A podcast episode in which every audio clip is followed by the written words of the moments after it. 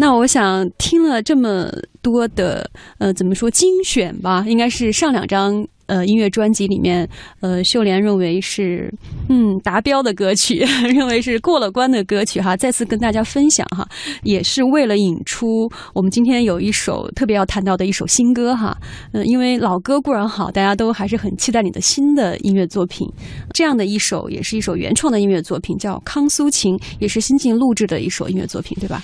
对，这个歌是近期录制的，这个歌呢是我的。正在制作的新一张专辑，叫《兵团情歌》的一张专辑里的一首歌。这个是命题作文了吗？啊，对对，以兵团为题材的。对对，像这首《康苏情》，它就是在兵团四师的七十七团，就是在昭苏草原。昭苏都知道嘛，汗血宝马的故乡，昭苏草原非常非常的美。这个地方也有很多的历史典故，也是一个非常传奇的地方。呃，在歌词里都有写到汉家的公主一千多年前嫁到这里，可以说一千多年前就开始了屯垦戍边了。这个作品呢，就是在描写这个团场的一首团歌。像这样的作品，在第三张专辑里，呃，有好几首，就像《小尔布拉克之恋》呀。像《边境小夜曲》呀，都是描写兵团的现在的这个生活的状况的。那这个专辑里还有一部分呢，是请了一些国内知名的作曲家呀、词作家呀，写的就是一个憧憬兵团未来的这样的一部分创作歌曲。还是分三个部分。我觉得其实出专辑是不挣钱的，但是呢，我觉得即使是自己去。呃，化缘，或者是用什么方式来筹这个资金？但我觉得，我作为一个兵团人，作为一个兵团的这个文艺工作者，我觉得它是我的一个情怀，不是用市场呀，嗯，或者其他东西可以去衡量的。它就是我的一个情怀，就是我对兵团的父老乡亲。我作为一个文艺工作者，就是唱给我的父母亲，唱给我兵团的兄弟姐妹。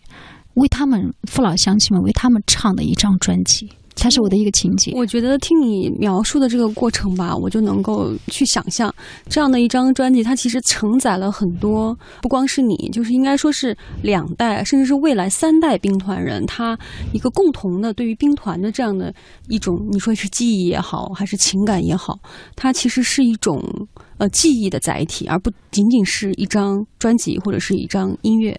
对，是的。为什么要叫兵团情歌？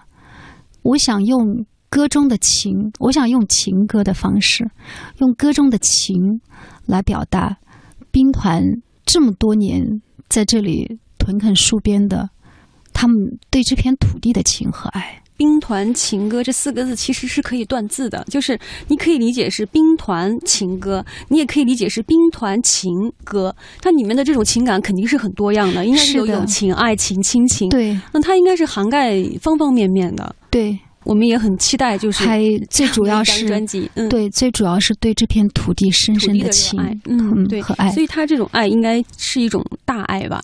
虽然是以兵团为题，但是其实是大家对于新疆，对于这样的一片土地，嗯，生活在这儿的人，他们之间和他们对于这片土地的爱。是的，今天呢，我们也是抛砖引玉哈，先用嗯这样的一首《康苏琴》，呃，让大家能够去理解哈这样的一张专辑它的一个初衷吧，是为什么要做这样的一张专辑？我想通过今天这样的一首音乐作品，大家也能够呃略知一二。后面的新歌呢，我想呃也应该是会一一的跟大家见面。那我们先来听这一首《康苏琴》。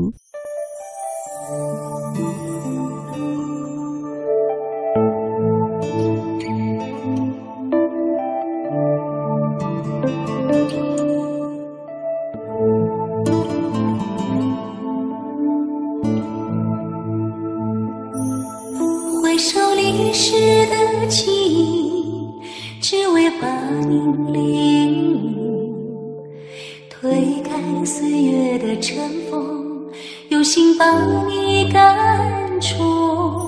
康苏河水的欢歌，跳动你的音符，这苏草原的春秋，守望你。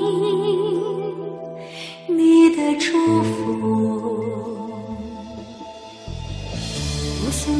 过的年月，要记着你的翻身。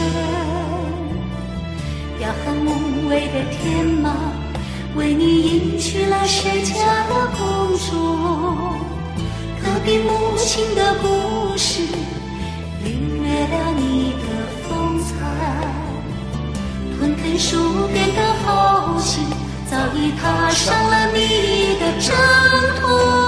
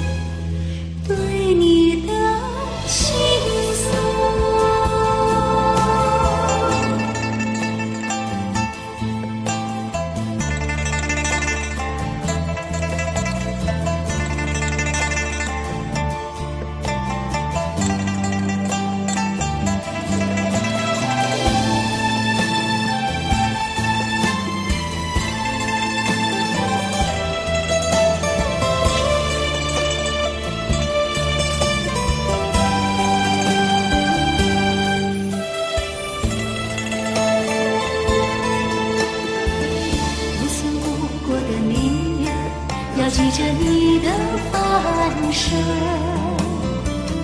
要和梦畏的天马为你迎去了谁家的公主？隔壁母亲的故事，领略了一个风采。吞吞书边的豪情，早已踏上了你。